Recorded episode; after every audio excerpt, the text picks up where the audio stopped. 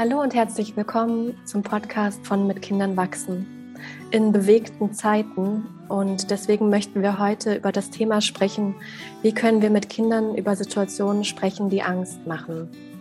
Und ich bin Anne Hackenberger. Mich kennt ihr ja schon und ich bin heute im Gespräch mit Corinna Simson, worüber ich mich sehr freue, denn wir haben eben schon festgestellt, Corinna und ich haben viele gemeinsame Stationen ähm, gehabt, aber zu unterschiedlichen Zeiten. Corinna ist Montessori-Pädagogin, Pickler-Pädagogin, Paar- und Familientherapeutin, ist auch sehr lange bei Jesper Juhl ähm, im Kreis gewesen und hat da ganz viel lernen dürfen und ist aber eben auch ähm, schon ganz zu Beginn mit, mit Kindern wachsen in Kontakt gekommen. Und darüber haben wir ja eben gesprochen, was ich ganz, ganz schön finde, dass du eigentlich schon lange mit dem Verein irgendwie verbunden bist und die Zeitschrift dich auch in deinem eigenen Muttersein inspiriert hat.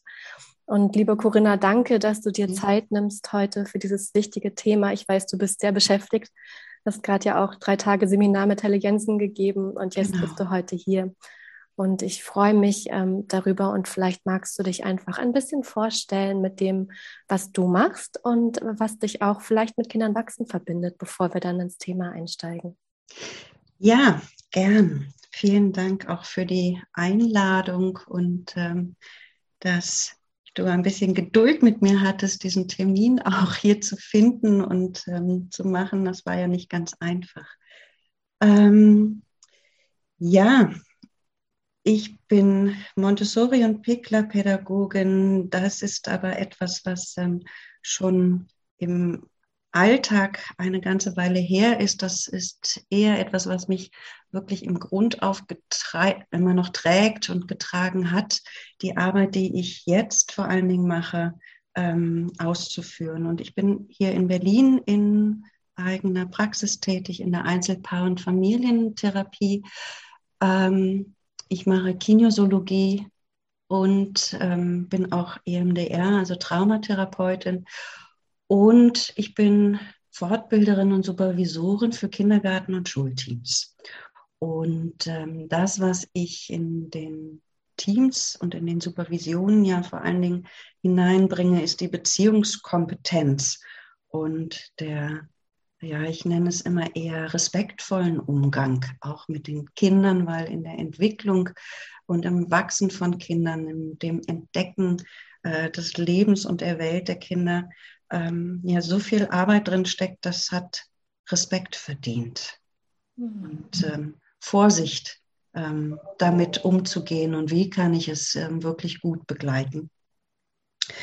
Und ähm, mit Kindern wachsen verbunden bin ich ja nun wirklich schon. Also meine Tochter ist, ähm, die wird jetzt 26 und ähm, die war etwa ein halbes oder dreiviertel Jahr alt und ich weiß noch ganz genau, irgendwann ist mir ähm, ein Buch in die Hände gefallen ähm, von Rebecca und Maurizio Wild und ähm, da war das, das Logo von Mit Kindern wachsen drauf. Und dann habe ich mich äh, ja an den Verein gewandt und bin Mitglied geworden und habe die Zeitschrift abonniert. Und ähm, dann saß ich ähm, mit meiner Tochter im Arm auf dem Sofa und habe sie gestillt. Und äh, das war immer so ein, naja, so ein zweistündiges äh, Stillen irgendwie, so sehr gemütlich.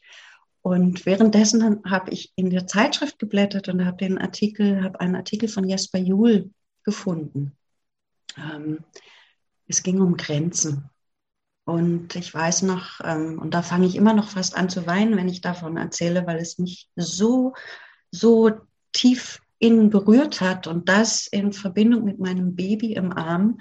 Ähm, da hat, äh, der hatte Worte für etwas, was ich so im Herzen und im Bauch gefühlt habe, wie es sein kann, wie ich es gerne hätte und ähm, wie ich mir vorstelle, mit meinem Kind zu sein und mit meiner Familie und auch so ganz tief drin, was ich ähm, in der Arbeit vorher mit ähm, ja, Erwachsenen mit geistiger Behinderung auch erlebt habe, wie wenig Achtsamkeit und Respekt da vorhanden war ähm, von Seiten der Pflegekräfte. Und ähm, ja, und dann saß ich da und habe geweint und habe gedacht, ja, so will ich ja, dass es mal wird und habe beschlossen, ich will bei Jesper Juhl lernen. Und das habe ich dann getan. Und so 26 Jahre später kann ich sagen, es war nicht leicht, aber es ist so geworden, wie ich es da gelesen habe und es mir gewünscht habe. Also die Beziehung, den Kontakt, Vertrauen, streiten können, ähm, ohne dass etwas passiert. Also vielleicht ist das sogar auch eine ganz gute Einleitung für unser Thema, mhm. ähm, weil Konflikte und äh, Streit und Krisen sind in der Familie, aus der ich komme, ähm, höchst gefährlich. Und ähm, das war etwas, Streit und Konflikten bin ich ganz gern aus dem Weg gegangen und Krisen. Ja. Und ähm, das, ähm, dass das gelingen kann, also das, ähm, ja, da hat mit Kindern wachsen ein Anteil dran. ja, allein durch einmal damals diese Zeitschrift. Die liegt immer noch bei mir gegenüber hier im Schrank, im schönen Ordner. Ist sie da. Hm. Ja. Ja, danke, Corinna, für, für diese Wertschätzung und diese Beschreibung. Und ich merke ja, es geht mir das Herz auf, wenn du das sagst. Und mhm. Du hast auch jetzt schon zwei wichtige Stichpunkte genannt, nämlich zum einen die Konflikte und unseren Umgang mit Konflikten, mhm. den wir jetzt gerade in der Welt erleben müssen, auch in dem Konflikt zwischen Russland und der Ukraine, der uns alle betrifft, der natürlich auch die Kinder mit betrifft und auch nachdenklich macht, wo unsere Kinder auch Fragen haben. Ja. Und gleichzeitig hast du gesagt, ähm, ja, Worte im Herzen, mhm. hast du es genannt. Und vielleicht können wir diese beiden Aspekte zusammenbringen und ja. gemeinsam darüber sprechen, wie ist es eigentlich in dieser Situation, in der wir ja auch unsere Kinder begleiten, selber auch mit unseren eigenen Unsicherheiten zu tun haben, mit eigenen Ängsten zu tun haben, eventuell aber auch mit denen der Kinder. Und wie können wir überhaupt mit Angst und mit Konflikt umgehen? Jetzt gerade in dieser ganz besonderen Situation, aber eben nicht nur, weil natürlich ist das jetzt gerade noch mal sehr intensiv mhm. ähm, und betrifft mich persönlich auch ganz, ganz stark. Auf jeden Fall ähm, bewegt mich sehr. Ähm, und gleichzeitig ist es ein Thema, was uns im Leben immer wieder begegnen kann. Ja, ja, ja, durchaus. Und das ist ja ähm, ganz häufig ganz äh, schwierig für uns Eltern. Wie können wir mit unseren Kindern über etwas sprechen, ähm, was so schwer ist, in Worte zu fassen? Und wir wollen ja auch alle so gern unsere Kinder vor Angst und Leid und Sorgen beschützen. Also das ist ja etwas, was wir alle äh, per se in uns haben. Wir wollen ja dieses Leben, was wir da begleiten, ähm, behütet aufwachsen sehen und äh, glücklich sehen. Und dann macht es das besonders schwer, wenn dann ja so Sorgen kommen und vielleicht sogar auch eigene Ängste und Unsicherheit. Muss ich jetzt drüber sprechen? Wie kann ich es überhaupt ansprechen? Und auch, ähm, wir können auch in Not kommen, wenn die Kinder uns konkret ansprechen. Ja, ähm, was machen wir dann damit? Also äh, mir fällt gerade äh, ganz spontan eine kleine Szene ein, die ich vor ähm, einer Woche oder zwei Wochen her, es ist ja auch nicht wichtig, in einer Beratungssituation hatte. Ähm, ein, eine junge Familie mit einem Sohn, fünf Jahre alt und so, so, ein, so, ein, so ein kleiner Haudegen, ne? also ähm, so ein ganz ähm, gewitzter Junge und äh, der sehr wach ist und alles ähm, hört und sieht so um sich herum. Und die Eltern haben sich, die, die waren wirklich in Sorge und in Not und haben um Gespräch gebeten, weil die haben sich viel, also es war zu Beginn des Krieges viel Mühe gegeben, ähm, dass die Informationen über den Kriegsbeginn nicht an das Kind geraten. Und Natürlich hat er das mitgekriegt. Mhm. Also ja, wo, wo, auch immer. Also wir können unsere Kinder davor ja gar nicht so bewahren.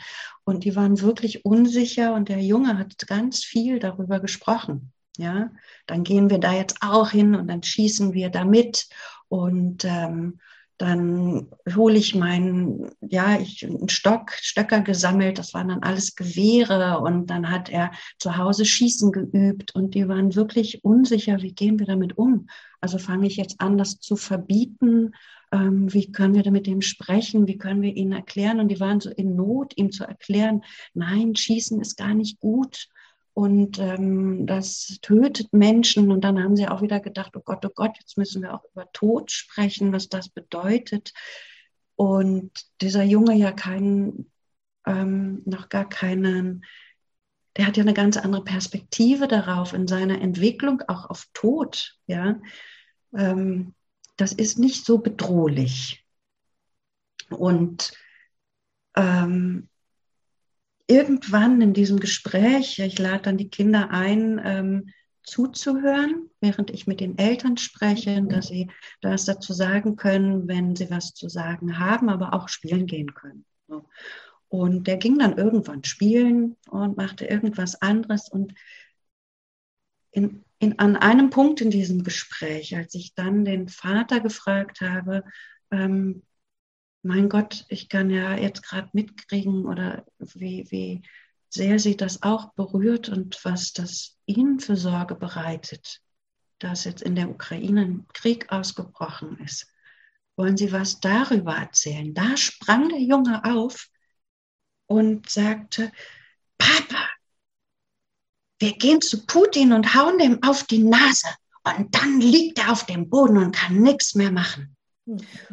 Und in diesem Augenblick traten dem Vater wirklich die Tränen in die, in die Augen und dann hat er das Beste getan, was er tun konnte und hat seinen Sohn in den Arm genommen und hat gesagt, weißt du, das würde ich am liebsten auch tun. Mhm. Und dann haben die geweint und, ähm, und dann war Ruhe. Ja, und dann war es so schön, so eine schöne Ruhe. Und dann konnten die Eltern darüber sprechen, ähm, was sie jetzt für sich tun können. Also wem sie helfen wollen, was sie unternehmen möchten. Ähm, und das Zauberhafte, was dann noch danach kam, dass sie danach beschlossen haben, und jetzt gehen wir ein Eis essen. Also Pause machen auch davon, ja. Und äh, das war ähm, ein, ein, ganz berührendes Gespräch und ich glaube tatsächlich, dass es das so wichtig, dass wir dann diese Signale, die auch von den Kindern kommen, ähm, nicht versuchen wegzumachen oder zu erklären oder zu moralisieren, sondern ähm, das ähm, auch aufnehmen können in uns und äh, wirklich schauen, was macht es mit uns ja, also dem Kind auch zurückgeben. Ja, du hast recht, ich würde dem auch so gern auf die Nase hauen. Ja, und nicht, ähm, nein, das ist ja nicht möglich und äh, ja, oder ja, das wäre gefährlich oder, ne, sondern ja, das stimmt, das würde ich gerne tun. Und dann kann ja eine Ruhe eintreten, ja, und eine Entspannung kommen. Und ähm, ich habe dann vor zwei Tagen eine Mail von der Mama bekommen und ähm, die haben, da ist jetzt Ruhe für das Kind mit dem Thema. Das hat sie beschrieben und dass sie aber so irgendwie immer abends ploppt es nochmal auf. Wenn die ganze Familie so zur Ruhe kommt und dann sprechen sie zwei, drei Minuten. Ja, wie geht es dem Kind jetzt mit der Angst? Hm.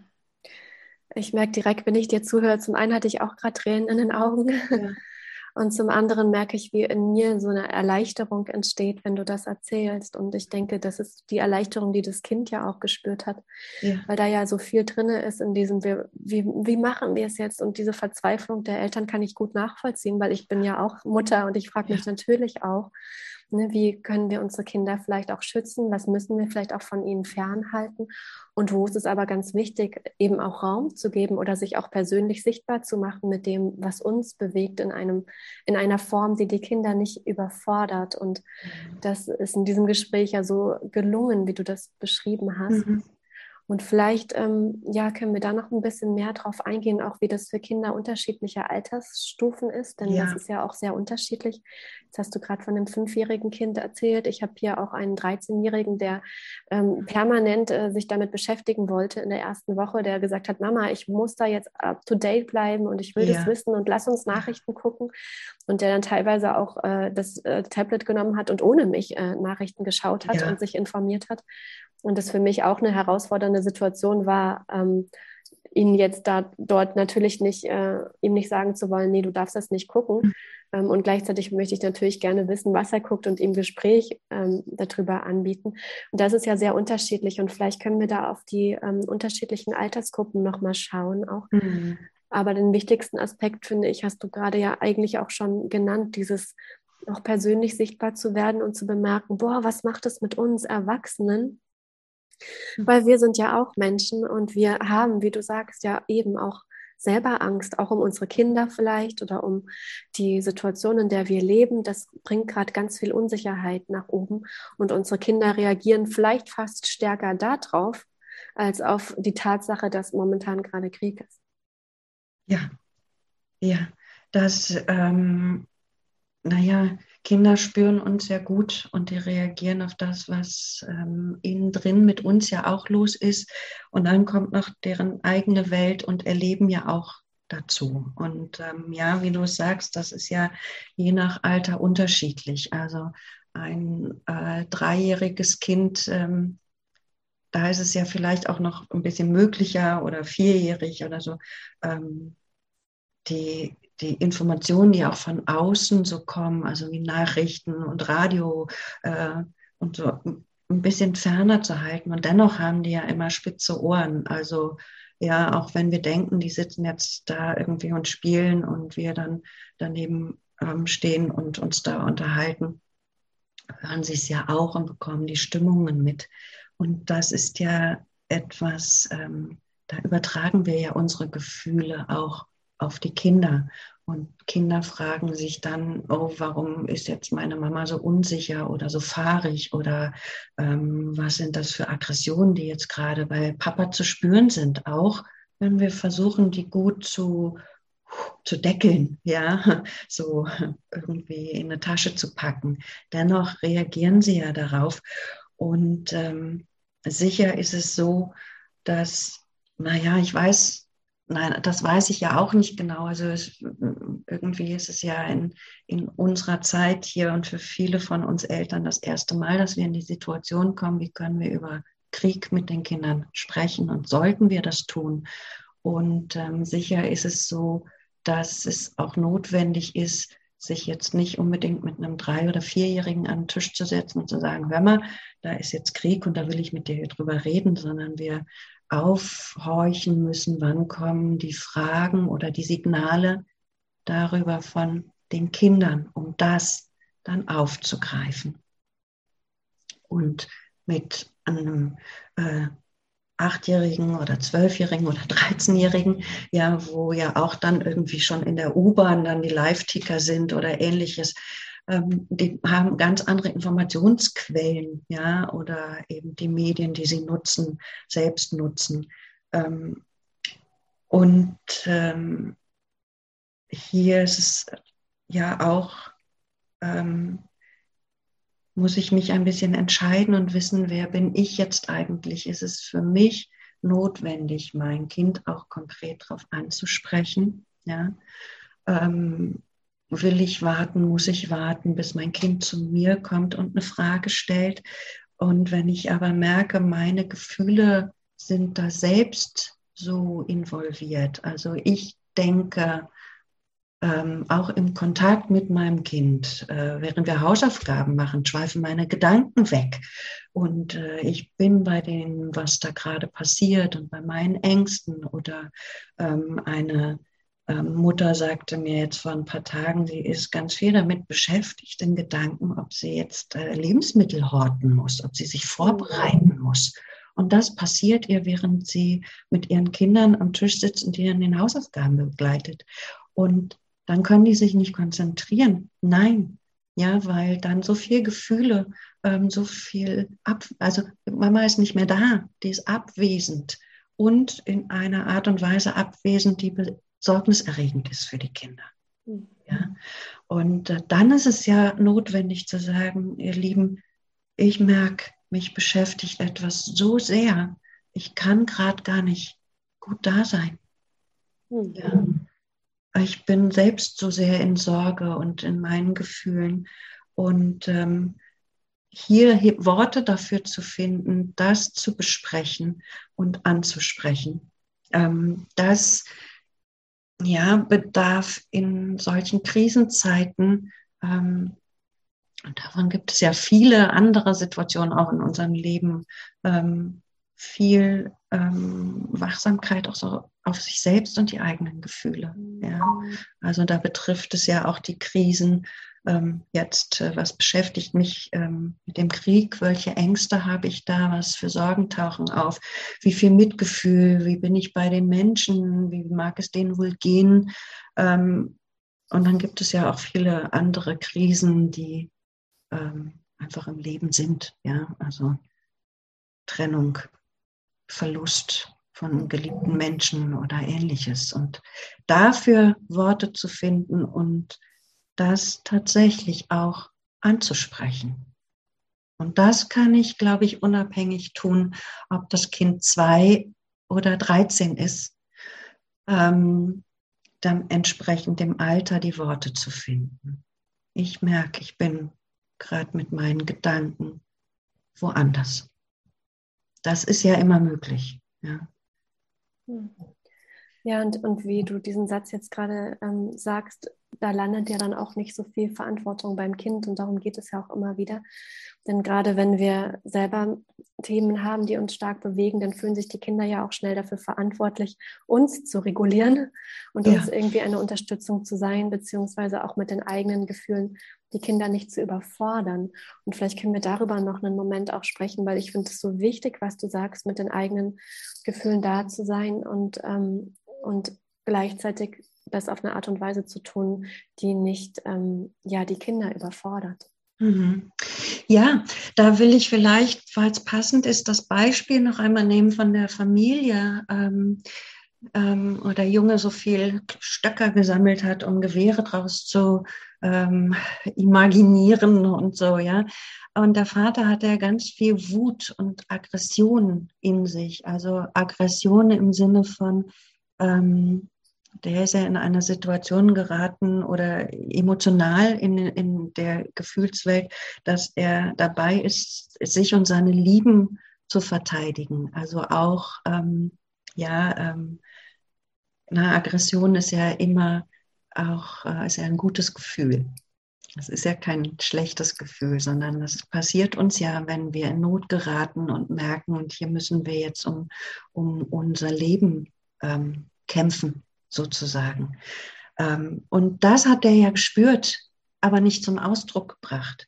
Aber der Junge, der hat diese Gefühle von dem Vater übernommen, weil der Vater hat gedacht, das darf ich nicht zeigen, ich muss mich regulieren, ähm, wusste nicht, wie kann ich damit umgehen. Ähm, ja, und hatte vielleicht auch noch gar nicht so selbst so eine Idee davon, dass so viel davon in ihm gerade ist. Ja, weil er will ja keinen Krieg und dann passt ja Aggression auch auf einmal nicht zusammen. Also das irritiert ja selbst. Der Junge aber hat es gemerkt. Da brodelt was in meinem Papa. Und der hat sich verantwortlich gefühlt und hat das zum Ausdruck gebracht. Ja, der musste ganz viel sich kloppen, ja, auf einmal im Kindergarten, na, und ganz viel ich, ja, schieße dich, rufen, ja, und äh, die Stöcker sammeln.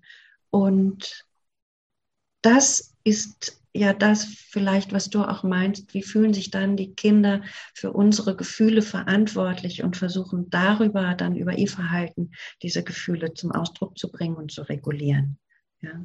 Und ähm, wenn das ist ja auch immer hilfreich, wenn unsere Kinder dann, ähm, also nicht, nicht immer können wir Eltern ja merken, oh, da passiert was in mir und wie kann ich jetzt aufhören, dass mein Kind das nicht übernimmt, weil das passiert ja automatisch. Wir brauchen selbst eine Zeit zu merken, oh, ich bin hier in Not, ich bin in Angst. Ähm, wir laufen ja viele Tage mit Sorgen rum und die werden uns gar nicht bewusst. Die Kinder spüren es aber und dann übernehmen sie das. Das passiert automatisch, da ist dran ist keiner schuld und das ist nicht schlimm. Und ähm, es ist nur so, wenn wir das dann sehen an unseren Kindern, dass ein besonderer Ausdruck kommt, wie bei diesem Jungen, ja, was ähm, ne, viel zum Ausdruck bringen. Auf einmal, ich hau dich, ich töte dich und äh, ganz viel schießen müssen, was sonst nicht so sehr ist. Oder ähm, die Bekannte, die vor ein paar Tagen dann sagte, oh, ja, und dann kann ich, sitze ich mit den Kindern am Schreibtisch und äh, meine Gedanken waren dann aber weg. Und sie dann merkt, meine Kinder sind so unkonzentriert. Dann können wir so etwas nutzen, um einmal auf uns zu schauen, was passiert in mir eigentlich gerade. Ja? Und es ist auch nicht so wichtig, dass wir merken, was genau in uns passiert, sondern viel wichtiger ist, dass wir es aussprechen, das, was los ist. Mit mir ist gerade was los und ich kann es selbst nicht ganz sortieren, aber ähm, ich kann ja merken, wir sind beide nicht mehr bei den Hausaufgaben.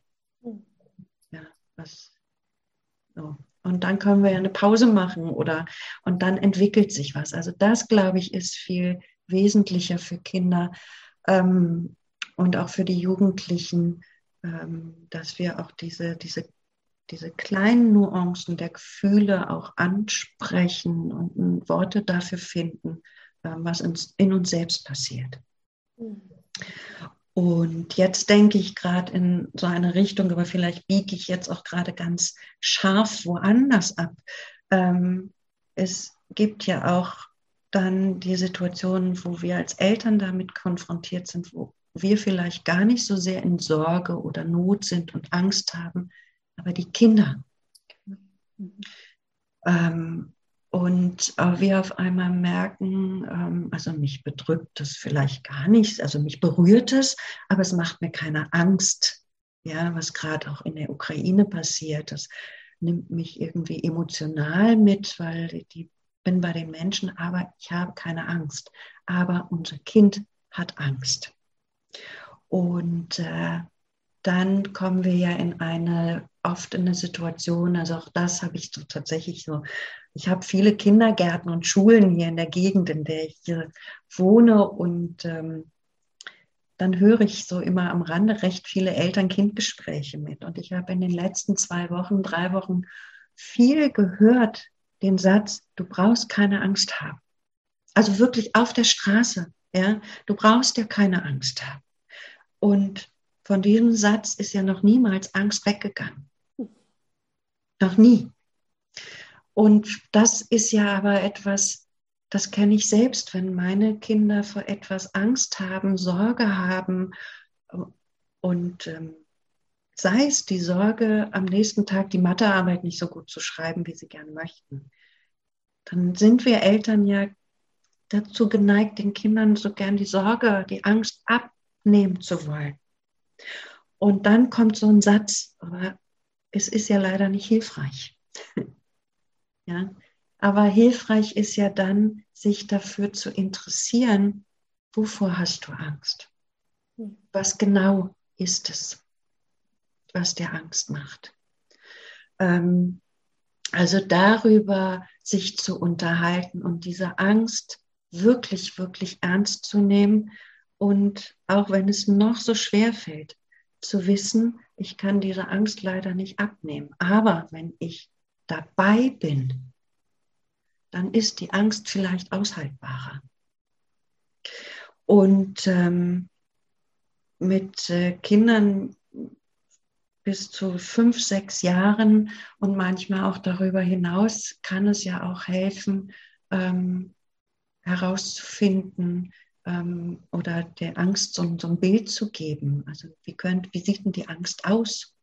Ja, und dann sind das, äh, wenn ich mit Kindern über Ängste arbeite und äh, wir dann Bilder finden und suchen, wie riecht die Angst, wie sieht sie aus, ist das ein kleines Wesen oder ein großes Monster oder beschreibt das Monster und äh, stinkt das oder ja. Ähm, und dann bekommt das die Angst ein Bild. Und äh, das kann den Kindern ganz oft helfen, ähm, dann darüber auch nachzudenken, ähm, okay, und wenn du jetzt das, das Bild hast, jetzt haben wir da ein großes braunes Monster und oft passiert es, dass aus dieser Angst irgendetwas Niedliches hat oder Freundliches. Das passiert ganz häufig. Dann ist das zwar ein großes, dunkles, schwarzes Monster, Ähm, aber es, und wenn ich dann frage, und wie riecht das? Ja, das stinkt ganz toll. Okay, gibt es noch irgendetwas, was, ja, wo was, was du besonders sehen kannst? Wo willst du besonders hingucken? Auf die Augen. Okay, und dann sind die Augen auf einmal lila oder so. Also da gibt es dann irgendetwas, was einen kleinen Punkt, der auch was Schönes hat. Und dann zu sagen, okay, wie können wir diese lilanen Augen zum Strahlen bringen? Hast du eine Idee? Und dann können wir ja überlegen, manchmal hilft es dann, dieses Monster zum Eis einzuladen in der Fantasie oder so, was sich beruhigt. Ja, und das ist nichts, was die Angst ähm, grundsätzlich wegmacht. Die ploppt immer wieder auf, aber dann können wir helfen, den Kindern Ressourcen zu geben, wie sie damit umgehen können, sollten wir auch mal gerade nicht da sein. Ja? Mhm. Ähm, und ähm, das kann ja hilfreich sein. Mit älteren Kindern können wir auch darüber sprechen. Und wenn du jetzt so eine Angst hast, ähm, ich habe sie auch, also ich spüre sie so in der Brust. Wo kannst du sie fühlen? Wo sitzen die bei dir? Aber mir ist sie mehr im Nacken. Okay, ja. Mhm. Dann will ich mal versuchen, wie es ist, wenn ich dir jetzt ein bisschen den Nacken massiere. Mhm. Ja.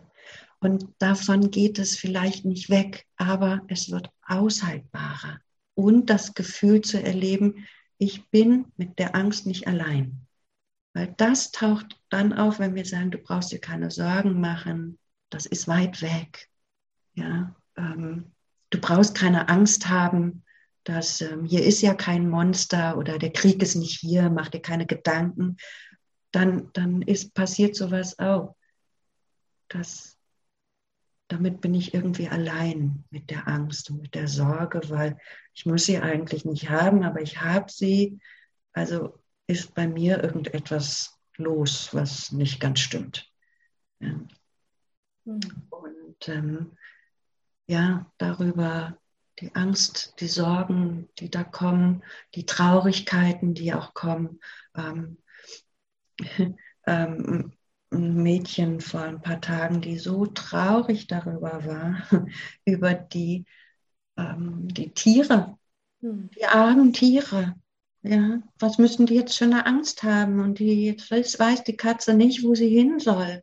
Ja, die rennt jetzt da, da rum und es knallt überall und die hat Angst. Und ähm, dann die Mama eine ganz äh, taffe, ja, na, aber, also die wollte so dieses, ich kann es nachvollziehen, sie wollte so gern das, den sozialen Aspekt auch hinwenden. Ja, und es gibt ja auch viele Kinder, die jetzt so viel Angst haben und macht dir aber um die Kinder keine Sorgen, weil die sind jetzt in Sicherheit mit ihren Mamas und wollte auf diese Art und Weise die, die Tochter beruhigen, aber die hatte so eine Angst um diese Katzen und die Tiere. Also das ernst zu nehmen. Ja. Hm. Ja.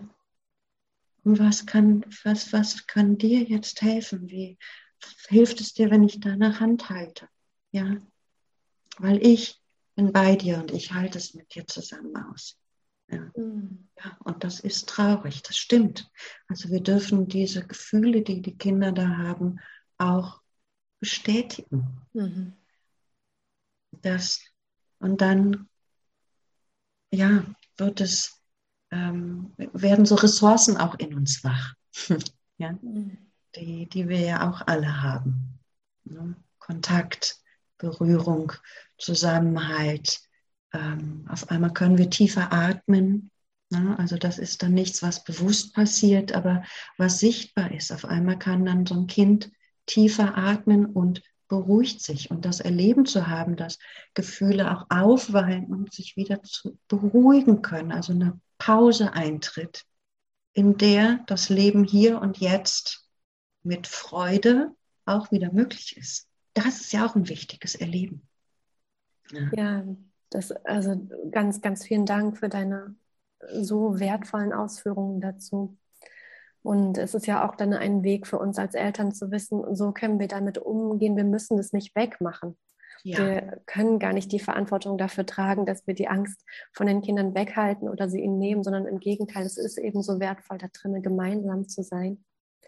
Und als du vorhin sagtest, und dann konnte die Familie zusammen ein Eis essen gehen, fand ich das auch wiederum so einen wichtigen Aspekt, weil selbst in diesen Zeiten, in denen es gerade wirklich schwierig ist und viele Menschen sehr leiden, heißt es nicht, dass wir ähm, unbedingt äh, mehr hilfreich sind, wenn wir jetzt auch ganz viel leiden, sondern auch gut zu schauen, wie viel kann ich eben auch vertragen und ertragen, auch an Informationen für mich selbst und auch immer wieder zu schauen, was macht es eben mit mir und wenn ich mich zum Beispiel viel zu, also sehr viel informiere und immer wieder Nachrichten schaue, dann kann das auch zu einer Art von Taubheit führen, weil vielleicht ähm, in mir mein System sagt, nee, das kann ich gar nicht mehr verarbeiten.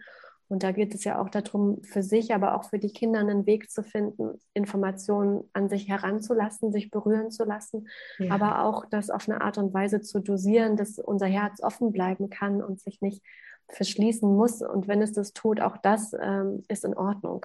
Ja. Es ist auch in Ordnung, es teilweise mal auszublenden und mhm. zu sagen, und jetzt gehen wir ein Eis essen oder in den Wald und wir haben es jetzt gerade gut miteinander, das ist in Ordnung, selbst in Zeiten, in denen es anderen gerade nicht gut geht.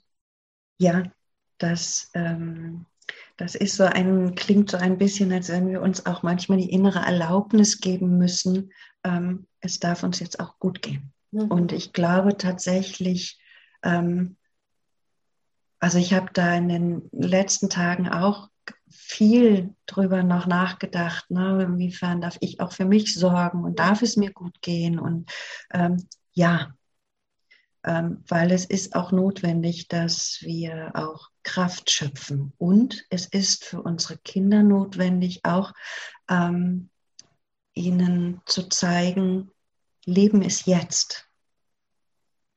Ja? Und dass Kinder auch Pause ähm, bekommen von schweren Gedanken. Und das können ja Kinder total gut. Und hier kriege ich ja auch wieder so ein bisschen so nochmal den, den Bogen hin zu der Frage, ähm, die du gestellt hast ähm, zu deinem 13-Jährigen, ja, dass es ja auch ähm, wertvoll ist für ihn, wenn du ihm hilfst, davon Pausen zu machen. Also die Freude zu empfinden, weil es gibt immer beides. Ja. Mhm. Und es gibt beides. Ich habe äh, vorgestern ähm, eine Freundin getroffen, die ist Polin, die lebt seit zwei Jahren direkt an der ukrainischen Grenze und die war jetzt äh, nochmal in Berlin für ein paar Tage, weil sie hat zwei Familien aufgenommen ähm, bei sich zu Hause und ist nach Berlin gekommen, um hier ihre Ressourcen anzuzapfen, um Kleidung zu besorgen, weil sie ist in einem ganz kleinen Dorf und äh, da ist es, ähm, sind die Hilfsgüter nicht so, ähm, kommen da nicht ganz gut an. Ja? Und dann ist sie hergefahren und hat hier eben angezapft und die hat gesagt, ähm, es ist tatsächlich so bewundernswert, weil diese Familien, die jetzt da bei ihr wohnen oder in dem ganzen Dorf sind, die feiern. Hm. Die sitzen und feiern die sitzen und weinen, ja, und äh, dass das eine gute Balance haben darf. Und das zu feiern und zu lachen und albern zu sein, hat auch viel damit zu tun, dass Sie es beschreiben, ja, und das heißt nicht, dass in unserem Herzen wir nicht bei unseren Männern oder bei den Familien sind, die eben in der Ukraine jetzt noch sind und wir uns keine Sorgen machen. Aber es hilft, weil das Leben ist jetzt. Und wer weiß, wozu ich noch Kraft brauche und die in diesen Augenblicken auch zu schöpfen. Und das fand ich so hilfreich, also auch nochmal, dass sie es erzählt hat. Ähm, ja, fand ich hilfreich. Es ist nicht nur eine, eine äh, therapeutische Idee, sondern das kommt aus dem Leben. also wirklich aus dem Leben. Die machen das einfach. Und ähm, das ist ja dann auch gut zu wissen, wenn unser Kind spielt, wir uns dazusetzen können und mitspielen und unser Kind angucken und glücklich sind und ich bin jetzt. Hm. Jetzt mit diesem Kind und wir können glücklich sein und uns darüber freuen und Pause von den schweren Gedanken machen oder den Sorgen. Und wenn unser Kind viel in Sorge ist und in Not und da ja das alles holen muss, darüber zu denken, wie kann ich, wie kann ich dafür sorgen, dass ich meinem Kind ähm, eine Pause bereiten kann. Und dann ist es ja nicht manchmal sein, so, jetzt, äh, manchmal muss es sein, so jetzt äh, gehen wir jetzt aber mal ein Eis essen. Ja, aber vielleicht auch gibt es Möglichkeiten, ähm, eine andere Einladung ähm, zu machen. Ja, äh, und sei es das, ich brauche gerade hier Hilfe beim Geschirrspüler ausräumen. Kannst du bitte zu mir kommen? Also auch das wieder ins konkrete Leben zu holen, das zu tun, ja, ganz lebensnah zu machen. Mhm. Ähm, ja, ich, äh, der Hund muss raus, ich, ich schaffe es gerade nicht. Übernimm du es bitte. Ja. Und dann ja auch zu wissen, dann geht er seinen Weg mit dem Hund und ähm, dabei dürfen die Gedanken auch auslaufen.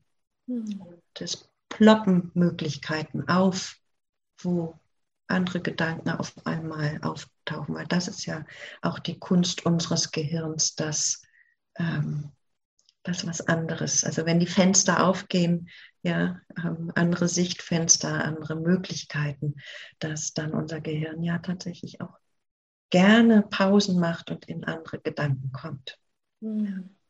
Ja, ich danke dir sehr. Ich ähm, denke, es ist jetzt schon so gehaltvoll, dass wir vielleicht ähm, das hier an dieser Stelle schon abrunden, auch wenn ich noch ganz viele Fragen habe und es dazu zu, zu diesem Thema einfach auch ähm, ja so viel Gesprächsbedarf gibt und vielleicht haben wir die Chance, es nochmal an anderer Stelle fortzusetzen.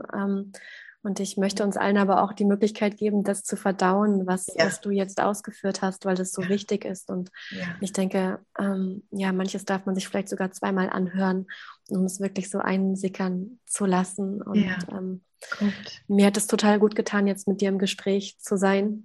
Ich, ich danke dir sehr dafür und ähm, möchte auch gern noch erwähnen, dass du ein ganz wunderbares Buch geschrieben hast, ähm, Kinder in der Krippe achtsam begleiten. Ähm, ja. Und dass du eben auch in Berlin in eigener Praxis arbeitest und man dich auch erreichen kann. Ähm, ich denke, gerade in diesen Zeiten ist es so wertvoll, sich auch immer wieder Unterstützung zu holen, nicht zu denken, dass wir das alleine machen müssten als Eltern. Und es muss nicht unbedingt erst dann sein, ähm, wenn die Situation eskaliert ist, sondern wir dürfen in diesen schwierigen Zeiten uns immer wieder auch gönnen, dass wir nachfragen, dass wir, dass wir uns Räume nehmen, in denen wir in Kontakt kommen können mit uns selbst, mit unseren Kindern, mit den Gefühlen, die da sind. Und ja da hältst du ja ganz wunderbar den Raum dafür in Berlin auch bereit, mhm. aber du arbeitest auch online, soweit ich gesehen habe. Ja, genau, das tue ich auch, ja. Und ich ähm, würde gerne deine Website mit in die Show Notes packen. Also die ist hier im Podcast ja. dann auch mit unten drunter zu sehen und auch den Link zu deinem Buch. Und wer gerne mit dir arbeiten möchte, der kann sich auf diesem Weg bei dir melden. Oder gibt ja, es noch gern. andere Wege, um mit dir in Kontakt sehr zu kommen? Sehr gern. Ja, ähm, über eine E-Mail zu schreiben ist tatsächlich der hilfreichste Weg, der, der, der mich am schnellsten erreicht. Das geht sogar noch schneller als äh, Anrufen. Mhm. Ja, das ist tatsächlich einer der besten Wege. Ja. Ja, und dann könnt ihr mich natürlich auch bei Facebook und Instagram finden und so, aber ja, sehr gern. Und ja, das Buch ist auch ein kleines Herzensprojekt gewesen. Das hat lange, lange ähm, geschlummert. Und es ist ein bisschen eine Auftragsarbeit gewesen für Krippenpädagogen. Und ich habe aber mir ganz viel Mühe gegeben, es so zu schreiben, dass es tatsächlich auch für Eltern hilfreich sein kann. Also, hm. ja. Ja, und ich habe ähm, diesen schönen Titel von dem Artikel von Julia Grösch, Frieden beginnt ähm, am Wickeltisch. Ja. und ähm, daran muss ich immer wieder denken, weil ich glaube, so wie wir unsere Kinder begleiten in die Welt, das macht einen großen Unterschied auch da drin, wie sie dann nachher in die Welt gehen und wie diese Welt mal sein wird. Also ich glaube, ähm, diese Arbeit, die du machst, die ich ja auch mache und die wir mit den Eltern ähm, teilen können und wie wir Eltern sind, ähm, das macht einfach tatsächlich einen Unterschied in dieser Welt. Und ja. deswegen bin ich ganz, ganz froh, äh, dass ja. wir uns jetzt hier gesprochen haben und über die Arbeit, die du machst und hoffe, wir hören mehr voneinander. Ich wünsche mir, ja. habe ich dir vorhin schon gesagt, dass du in der Zeitschrift schreibst. Schauen wir mal, was dir möglich ist. Ich weiß, du bist genau. ebenso sehr, sehr eingebunden. Es geht mir ja ähnlich, aber ähm, ich danke dir sehr für die Zeit, die du dir genommen hast und freue mich über alles weitere sehr, sehr gern, Anna. Es war ein ähm, ganz äh, schönes Gespräch. Ich danke dir von Herzen für die Einladung und ich spreche sehr gern wieder mit dir. Da ja. würde ich mich drüber freuen, Wunderbar. wenn uns das gelingt. Vielen Wunderbar. Dank. Ja, ganz vielen Dank auch an alle, die jetzt hier zugehört haben, die sich die Zeit genommen haben ähm, und die jetzt gerade vielleicht auch bewegt sind von dem, was wir hier im Gespräch geteilt mhm. haben und das im, in ihrem Alltag mit den Kindern, ja, ich will fast nicht sagen anwenden, aber durch sich durchfließen lassen. Und ja, ähm, ja wünsche uns allen tatsächlich, dass wir durch diese Zeit gut hindurchkommen, so gut es eben geht, ähm, dass wir immer wieder auch zueinander stehen, miteinander teilen, was uns bewegt und uns selbst und die Kinder ähm, so gut es geht, so achtsam wie es geht, begleiten in diesen Zeiten. Ja. Ja. Genießt eure Kinder. Sie sind das größte Glück, das wir haben. Ja. Dankeschön. Ich danke dir, Anne.